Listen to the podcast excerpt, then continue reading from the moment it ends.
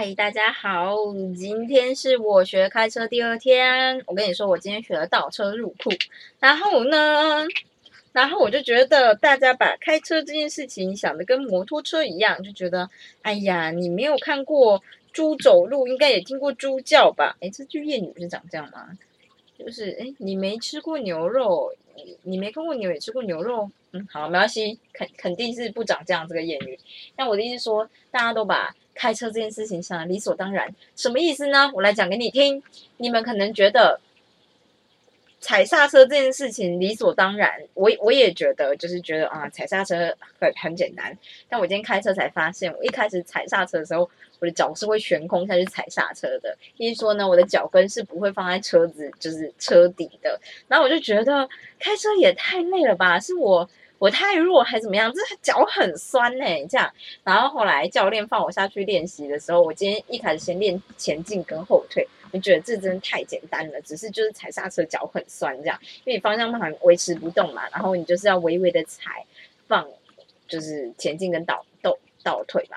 然后我就真的觉得很酸，后来我才发现，哦，原来脚要放在车子上面呐，脚跟放在车子上面，你这样才好踩。但我立马就突然又觉得，可是你就是做一个踩踏踩踏的动作，那你就是这个叫什么？你的小腿的那条肌肉就会有点酸呢。这样，因为我不常做脚板的一个踩踩的动作，后来就想说，哎，那我干嘛把脚板立这么直啊？我就放平一点，就是轻松做，轻松做就好了。我就发现，嗯，你看呢，就是这种事情，这小妹哥大家都不知道要提醒新手了，是不是？你们是不是都以为就是这件事这么简单？没有。没有很简单，可不可以下次都跟大家说，就是请把脚跟放在就是这个车子上面，然后再踩踩踏板。不过我觉得教练如果这样说，很多学生就会觉得，你把我当白痴。哎，我就是白痴，就是这样子。我今天练习了倒车入库，我觉得怎么说呢，还真难哎。我就是好像开车开很慢啊。不过新手都是这样。阿婷说以后会练习到你不想练，那我就觉得，可是我今天练了很久。我就觉得我每一次，每一次的感觉都不同，而且教练都跟你说，你看到那根旗杆了没有？我就说我看到了，就在这边看到这个车窗这边超过一个指节的时候，马上打方向盘这样，然后我就一直被嫌我打方向盘的速度太慢，我就觉得我就是我要打到教练说可以的速度，我要用尽全身的力气，然后肚子还要用力，肚子用力，然后马上转转转这样，然后我就觉得。不是啊，大家都这样子打吗？就是真的要打这么快啊？真的要打这么快吗？真的这么快吗？没有慢慢打的这件事情吗？啊，真的好荒谬哦！而且我就是一个完全无法理解。然后我就觉得，我嗯，我打了，比如说我打了八次吧，打了八次方向盘，就是包含右转啊、回正、回正，就是右转这种事情。嗯，大概有六次到七次，教练都会说不行，就是你太慢，太慢，为什么不快一点？我想说，会。哎，喂，哎，我就要闭气打，你知道吗？就是哦，要打了，马上闭气，然后用力打，这样才会是对的速度。我就想说，我手是不是很没力呀？然后我就突然想到，阿婷那时候刚下去南部的时候，因为就是怎么说呢，他就一天到晚开山路，然后开很久，然后山路可能又转弯什么之类的，就发现他的二头跟三头有不小心长起来，就突然意识到，应该就是因为我手没有什么，唉。没有什么肌肉吧，大概就是这样。这是我今天的学科分享，学课学学车的分享。然后我就突然意识到，哎，我们的原子习惯已经放很久了呢。对。哎，大概就是跟研究一样，你看我就是研究就是这样子的步骤，我们可能会稍微就是做一下，做一下，做一下，做一下。我某一段时间就是因为突然变得很忙，就没有做，然后再回来做，你就发现，哎，前面到底都讲些什么呢？啊，好像没有什么印象，哎，哎，就是研究啊，搞屁啊！然后你就要从头念，但是我就不会从头念，我们现在就继续下去。反正我看看我们现在在哪里哦，我们现在好像在第几章啊？我们已经念到了第呃。我还哦，我刚刚哦，第六章才到第六章而已，好，没关系。第六章的下标呢？第六章的标题叫做什么？看一下，翻翻翻翻翻。第六章的标题叫做“激励被高估了，环环境往往更重要”。嗯哼，没关系，反正小标就是如何打造成功养哦，如何打造成功养成好习惯的环境。在一九七零年代的石油危机中，荷兰研究人员开始仔细观察国内的能源使用状况。在阿姆斯特丹的一个郊区，他们发现某些住户使用的能源比邻居少了三成。尽管房子大小相仿，电价相同，这些地区的房子几乎一模一样，除了一个地方——电表的位置。有些房子的电表装设在地下室，有些安装在楼上的走廊。你大概猜到了，把电表装设在走廊的。住家用的电量比较少，当能源的使用显而易见，而且便于追踪，人们就会改变自己的行为。然后我必须说，诶，我记得我以前高中住宿的时候，大家也会把电表放在，你知道，就是你住外面，然后一间一间的那种套房，电表有的时候是会直接放在你们的外面，这样子就代表反正你这一户用多少电这样。然后我从来都不会去看，我真的不会去看，就是。不是不是说什么啊？你很不在乎用电啊？你你要这么说好像也可以吼。啊，应该说，应该说，应该说，对，我不在乎。哎，它看起来就跟水水表很像，没有水表不一样，水表根本就不一样的东西。好，没关系，我错了。好啦，反正呢，他跟你说，每个习惯呢都是被提示启动的，提示启动 active 吧。翻译的人可以可以。可以把它变成中文一点吗？我们可以直接猜出每个习惯都是被提示启动的，就是 every habit was acted was 哎哎不用 was 吧？every every habit is activated by a 提示呢？提示会用什么字呢？information hint 之类的吧？我觉得它的翻译真的太像英翻中了，就是啊。英翻中反正就是英翻中，但我的意思说他逻辑没有顺对吧？好吧，但如果这样讲，我们不能每次都批评别人。我来想想看，我会怎么说呢？就是说，算了，中文就没这么好啊。每个习惯都是被提示启动的。往往我可能会说，可是我觉得这样有可能就会被教稿的人说什么，你可能擅自篡改作者的意思。每个习惯都是被提示启动的，每个习惯都是被提示启动的。他说我每一次写中文摘要的时候，我就是需要念一个句子，念他们超久。但通常我都会念英文的句子。每个习惯都是被提动提示启动的。Every habit was activated by a hint。嗯嗯，提示往往能够启动每一个习惯。对啊，好的提示呢？没有啊，这就改句子。OK，我们错了，我们就是我觉得翻译本来就是一个很难的东西，我要继续下去。而我们比较容易注意到突出的提示，像这个突出的提示这个东西呢，你就可以写显而易见的提示就好了。什么叫突出？图你妹！突出哪里？哪里突出？色情？太色情了！翻译的人太色情。不幸的是呢，我们生活与工作的环境往往让我们比较容易不作为。不作为就是没有作为，因为没有明显的提示去触发那个行为。吉他被塞在柜子里，就很容易不练吉他；书柜摆在客房的角落，就很容易不阅读；维他命放在食物柜里面看不见，你就很容易不吃维他命。当激发某个习惯的提示被隐藏起来或不显眼，你就很容易被忽视。嗯，反之，创造明显的视觉提示，可以把你的注意力引至你想要的习惯。一九九零年代初期呢，阿姆斯特丹的史阿姆斯特丹史基普是基普嘛？机场的清洁团队在每个小便斗里面贴了一张苍蝇形状的小贴小贴纸。当男性站在小便斗前呢，显然会瞄准这个他们认为是只小虫子的东西。贴纸是。让使用者比较好瞄准，大幅减少乱喷在小便斗外的状况。后续分析显示呢，这些贴纸每年为机场省下百分之八的厕所清洁费用啊！哈哈，这男生真北蓝。我自己呢，也在生活中体验过显显眼提示的力量。我以前曾经去买苹果回家，把它们放进冰箱底层的保鲜储藏格里面，然后就抛诸脑后。等到想起来苹果都坏了，因为没有看见，我就没有吃。后来听从自己的意见，重新设计的环境，我买了一纸大碗，放在餐桌的正中央。下次买苹果回来，就把它们放进那纸碗里。我可以清楚看见的。就反正就是放在它可以清楚看见的开放空间啦。结果就是如同模仿般，但但因为苹果在视线之内，我就开始每天吃几颗。我觉得这就跟没有没有没有，这就跟我们要戒掉坏习惯一样，就是我们一直看到零食放在桌上，我们就想去吃，想去吃，想去吃，想去吃，就这样。他只是把这个东西换成苹果而已。好啦，反正他就跟你说呢，你要重新设计环境，并让触发你想要的习惯的提示呢，并让触发你想要的习惯的提示，这国文老师是会生气，并让触发你想要、你想达成习惯的、你想达成的习惯。它的提示更为明显。哎，讲方向比较好，好，没关系。可以尝试下面几个方法啦。第一个，如果你想要每天晚上记得吃药，就把药罐直接放在浴室洗手台的水龙头旁，然后就会被猫咪推下去。如果你想要更常练吉他，就把吉他立在客厅正中央，然后你就被你妈骂。这是超美国人的建议啦。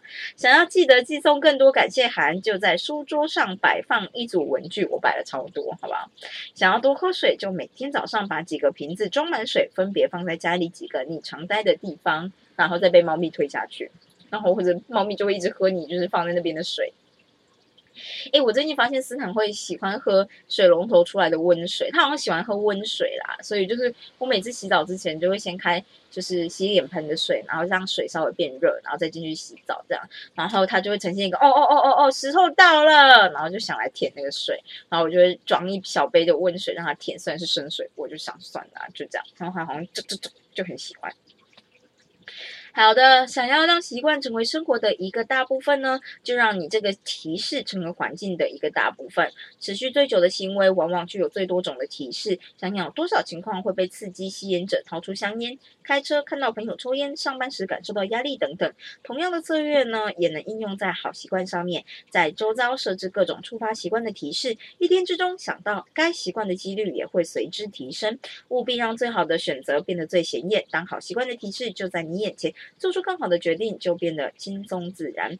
环境设计的力量很强大，不只因为它影响了我们与世界互动的方式，也因为我们很少这么做。大部分的人都活在别人为他们创造的世界里。但是你可以更改生活与工作的空间，好让自己多暴露于正面的提示中，同时减少接触负面提示。环境设计让你取回掌控权，成为生活的建构者。不要只当你所。所处世界的顾客也要成为他的设计者。这段真的很强哎，这段就是废话。就是我不是在批评他，我只是觉得这段的废话就是每个写计划的人都要写的。他他前面已经讲过这些东西了，他做一个无所谓的总结，然后可是又讲的好像有什么东西。这个这个能力我就是很烂，所以我每次写计划的时候，最后就会卡在这边。就是这种小节都是。不是到应该说我不我不特别觉得这是小节，你懂吗？但是他放在最后，你就会觉得啊，最后真的就是要有一段好像类似总结，然后又要提到前面东西，但你又不能用一样的文字，可是你又要觉得那是写废话啊！我的能力太烂了。好的好的，就是这样。我今天小小念了一段，大家有没有突然有一种啊，我们现在是要开始念土记的的感觉吗？现在开始念鸡诗了吗？你是？不愿意想起来，还是忘记了？嗯，其实我之前就一直在想，不愿意想起来，不就是忘记了吗？还是啊，不愿意想起来是故意忘记吗？你是想不起来，还是故意忘记？Oh my god，我已经完全忘记返校他们那句话是什么了。没关系，就是这样子，大家不要忘记我们考技师这件事情，不是要给大家压力啊，只是突然想到这件事。不过没关系啊，我就慢慢念，慢慢念，慢慢念。我说的是，我不是说技师，我是说原子习惯，看看什么时候念得完。我就在想啊，我是不是啊？因为你知道，我现在就是明年会有一个机会出国啊，我是不是应该带一本金庸去啊？我就朗诵金庸。可是我后来就想说，可是金庸里面可能有很多字，我不知道是什么哎啊，好荒谬啊！对，大概就是这样子。嗯，我想看，也可以跟大家分享一下，我最近其实都在看法国的。就是培养一点语感习惯嘛，我就在看一些法国的短剧，也不是短剧啊，就是那种影集。然后因为你看美国的影集看习惯了，有的时候你就会突然之间有点像是，如果你看美美剧习惯，你突然就看日剧，你就觉得哦，这风格真的完全不一样哎。其实法文的法国的剧也是这个样子。然后我觉得啊，我觉得第一个明确的特点呢，就是法国的这种就是。美剧、法剧，我觉得法剧好像听起来很奇怪。法国的连续剧，法国的这种连续剧，然后我通常都是看侦探系列的，就是那种警匪罪犯系的这样。然后它呢，反正一季就是六集。这是一个很容易让你一个不小心就一直看、一直看的东西，因为你就觉得哎，好想知道，哎，只剩两集，哎，是不是应该看一下这样子？嗯，就是一个毁灭这样啊。反正我这一次看的这个，我觉得也是蛮好看，但我觉得主角本人的演技不怎么样，但其他都很好。特别是我其实还蛮喜欢法国的编剧的，就是法国的编剧都会有一些你觉得很现实的一些情况。现实就是美国，就是他们会想要强调他们的科技有多好，然后他们的权力有多大，你懂吗？就是上头的权力有多大，然后他们科技有多好，说查就查，说弄就弄，说想办法就想办法这样子。然后影影集嘛，就是偶尔夸大，就是这个样子啊。但是法国的影集通常都是颇现实的。然后，嗯，我觉得我明天，哎，明天吗？好，现在跟大家分享，好，并没有忘记。难得我就是今天好像兴致很好，其实就我下午睡太久。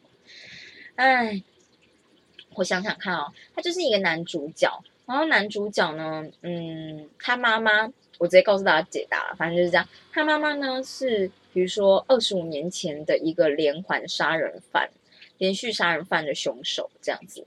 然后是在二十五年前，他。他自己是十岁，所以现在已经三十五岁了。那他就是怎么说？妈妈是那种有点像是那叫什么贝克街的亡灵，那那个是谁啊？快开膛手杰克那样子的概念，就是一个大家都超级有名，然后警察也好不容易才抓到的人，然后就就是就是。有名到就是他妈就是会为了惩罚这些他觉得作奸犯科的人，比如说他觉得这个男人就是一直家暴他老婆，然后逼着他老婆去自杀，他惩罚这个人，他可能就是嗯会让他先就放血啦，就是而且他不会在那个人没有意识的时候，反正他就是做一系列惩罚的罪行这样，所以他可能就放血啊，然后帮他去世啊，等到他觉得哦好像快死掉，再把他斩首示众这种感觉。那他的每一个每一个受害者呢，都是以不同的方式进行处决。那这些处决方式都很搞刚，我自己这样觉得。可是又跟汉尼拔完全不一样。汉尼拔就是属于精致路线，他的就是因为他就是要惩罚这件事，他就觉得他就是为社会除害，虽然完全不觉得后悔。那二十五年前的那个时候呢，就是那个男主角他才十岁嘛，然后妈妈就发现他被抓到了，然后其实警察在那个时候只有最后一个案子的一点点线索，那他们就去抓他，然后他就觉得反正这件事不能让他儿子嗯牵连吧，所以他就是用一个交换利益的方式，就是跟警察局说，就是跟警察说，反正我就是交换的方式，就是我对外公布的名字要改姓。因为这样大家就不会知道我有一个儿子。那我儿子这边的的情况就是，嗯，要让所有人都知道我这个妈妈可能就死于空难，反正就死掉了，就是死掉了。然后所以所以邻居就也会办葬礼什么之类的，所以邻居们都是会来参加葬礼。他也有墓这个样子，就完全就是呃以抹杀他这个原本的人的姓，反正就是这样子下去活，这样反正就改改了姓，然后关进监狱里面这样，然后。到时间就到现在，他现在就是突然出现了一个模仿犯啊，然后他的手法一字不漏，就是完全照着二十五年前那个妈妈她的所有的手法这样，所以呃那个时候妈妈就是可能看到这个新闻，他就直接写信给现在的警察总长局长，就是说我可以帮忙，但是他有唯一的条件，说他只愿意跟他儿子说，就是他儿子要当警察的出口这样。哎，就是窗口啊，出口，靠腰出口那种东西，进口嘛，没关系。反正他儿子就是要当，就是他跟警察之间的窗口。他儿子就听到以后超生气，因为他知道他妈也是做那个。罪行这样的，而且他儿子那时候还在卧底哦，就是他儿子是当警察的，然后他卧底，他卧底在那个毒枭已经可能卧底两三年了，这样，结果就是为了这件事情，因为警就是上方压力很大，马上就是直接把他从卧底里面拔出来，就先抄了他那个小的毒枭，他就去干，我就差一点就可以抓到背后的幕后使者，现在为什么要就是突然 cancel 掉这件事情？你差点就暴露我的身份，他们冲三小这样，然后他们就说哦，就是你妈怎么样怎么，他就说。你们怎么可以？而且为什么他知道我在当警察？他还知道什么？他为什么在监狱里面还知道这么多东西？这样，然后大家都不知道为什么，反正就是就是这样子的一个开头，你就觉得啊也是蛮精彩。而且妈妈一开始就是一直表现出比较像是慈父的慈父不是慈母的概念，他就是觉得反正我就是很爱我的儿子，但是你也知道，就是儿子就是觉得他现在就是警察啊。我觉得这就是为什么我觉得儿子演的不好，因为他就是一直呈现一个我不知道哎。诶，可能就是被抛弃吧。他可能呈现一个被抛弃的情节，然后又不知道自己的爸爸是谁，然后就很在意这种事情。我就觉得这种事情 trivial 哎，不是很重要吧？就是你之后被谁养大，怎么养大，你又不是说之后的童年变得超级悲惨，然后你就觉得都是妈妈抛弃我，所以我才变成这个样子。不是啊，你也知道你妈犯罪了，啊，就是这个嗯。不过我知道他好像就是被妈妈被抓走之后，因为他。一直以来都跟他妈妈很好，所以就是他可能就觉得说要背叛了。然后那时候他有进去过精神病院一阵子，这样。好了，反正就是男主角的状态就是这个样子。然后，嗯，我目前就是看到这样子，但我是看到更多啦。我只是觉得还蛮好看的，所以他们现在就是要努力找到那个模仿犯嘛，这样子。然后。我觉得这个剧呢，通常我很蛮喜欢法国剧呢，就是因为其实我们都有很多的线索。应该说，你你你通常能找到很多的，就一个案子，你能找到很多的线索。可是有些线索可能一点都不重要。所谓的不重要，就是它有可能就只是一个好事之徒留了一点线索，就是啊，突然经过看戏啊这样。然后这这其实跟你的整个凶手完全没有关系，或者就是只是就是会不小心误导犯案犯案。误导办案啊，误导那个警察办案。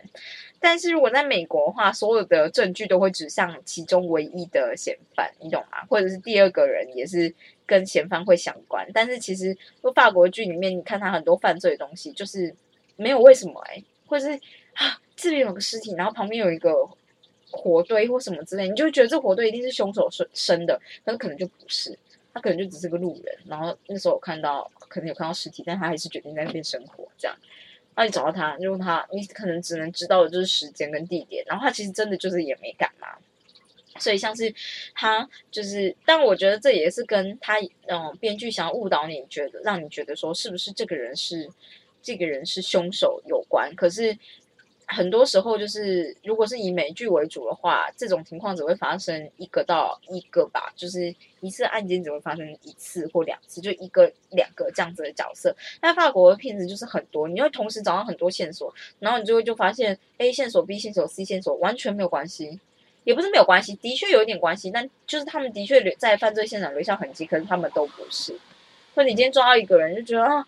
看，就是他，他画的漫画里面都是这个凶手用的一些犯案手法，但其实就不是他，他可能就只是刚好跟凶手有一点联系，但是他也真的跟凶手没关系。可是他的确也对，就是这个，比如说这个妈妈很痴迷，你懂吗？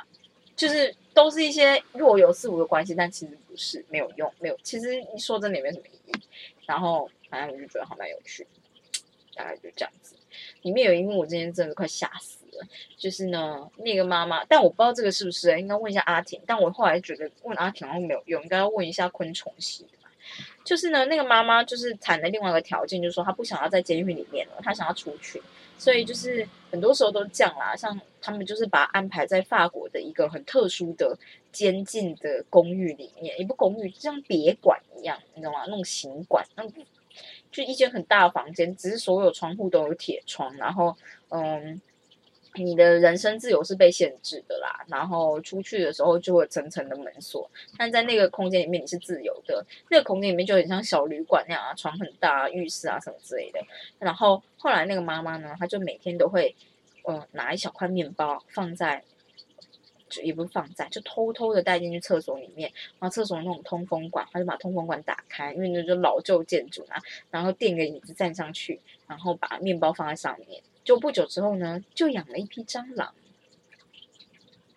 是不是很惊讶？他就养了一批蟑螂，然后就想说，那养蟑螂要干嘛呢？就发现蟑螂就会开始，嗯，那真的很惊人的内幕啊！真的觉得很恐怖。我不知道怕蟑螂的人应该怕死了吧？阿婷，就你刚刚看他那个通风头管道，然后你就看那个妈妈脸慢慢浮上来，放一个面包，然后下去，然后这个是起来，啊，蟑螂就微笑再下下去这样，然后后来就蟑螂越来越多，然后就会产生那种屑屑，他们可能一些排泄啊，或者是产生出来的碎屑什么之类的，然后呢？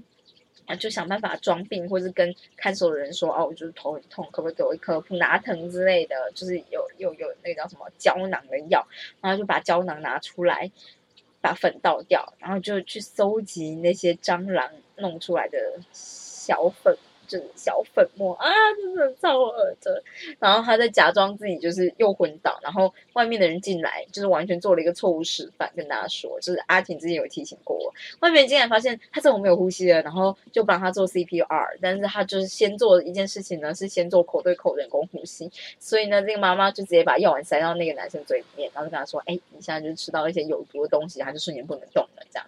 那我就觉得哪那么快，少骗我，就是少骗我了，但。没关系，跟大家说，如果你今天在路上的话，这是阿婷跟我说的。如果你今天在路上要做急救的话，你能做的就是 CPR，但千万不要像我们以前学的，你可能会吹对人家嘴巴吹气。他说这件事是完全就是不需要做的，因为有可能你不知道他是不是吃了毒物啊什么之类的，你也许就是没有什么帮忙，其实就是只要单纯压胸就可以了，这样。我猜是不是水就不太一样啊？就是在海水的系列的救生器，也许不太一样。但是如果你在路边是突然间看到这个状态，是完全不要对做对嘴对嘴的人工呼吸，就是一直压胸，直到人家来，或者找到 AED，也许是最好的方式呢。还有就是这样子啦，嗯，反正我今天又不小心在出门之前把他以及拉到第六集去看一下凶手是谁，我真的 没有办法控制我这个。就像是我看书会直接翻到最后一页看一下结果一样，就是我真的没办法控制我做这件事情，我觉得很糟糕。而且我觉得法国影集有一个很特别一点呢，就是你即使今天我今天已经看到第四集了，所以我距离结束可是只剩两集，对吧？我刚看到第四集，我拉到最后面去看凶手是谁的时候，就觉得啊，是谁呀？这人是谁啊？为什么是他啊？这样就是一个嗯，就跟大家说一下，分享一下，反正就是这样子。如果你在 Netflix 看上面啊，就是。怎么说呢？开始看一些法国的东西，你就会越来越常、越来越常刷出一些法国系列的影集或者是节目。其实我觉得还蛮不错的啦。当然就是，嗯，就是这样跟大家分享。那我今天学到了一个小法文呢，就是装可爱的打招呼，通常适用于女生或者是小孩。然后我今天才刚学到，我在影集里面就听到了，所以我就觉得可以跟大家分享。它叫做咕咕。是不是很好笑？就是女生有时候装可爱，跟大家说 “hello”，就是所谓的，就是之前有说过，比如说 “bon bonjour bonsoir”，这都是比较制式的，就是哎早安呐，晚安呐这样。那我们也会说 “salut salut”，看每周念错 “salut salut”，就是比较轻松一点，就是 “hi” 这种的。那嗯，不咕咕啊，我刚我一直念不咕哎，就是咕咕呢，就是。法国有一种鸟，它就是下巴好像是红色的吧，然后它就是每天早上都会叫，所以他们对他们来讲很像是就是报时的鸟这样，然后就是早起的鸟，就是这件事真的太奇怪了，因为公鸡也会报时，可是我们不会说咕咕咕当你的就是打招呼的方式，但是呢他们会，他们就是女生装可爱的就是 hello。就是也不是早安哦，就只是特别是小女生，她就说特别是那种小孩子，你就真的会说姑姑这样，然后别人就会回你姑姑或者色绿这样，然后之后你们就要说萨巴这样，就是永永无止境的打招呼，跟大家说一下这个小知识时间，那就这样子啦，大家明天再见，拜拜。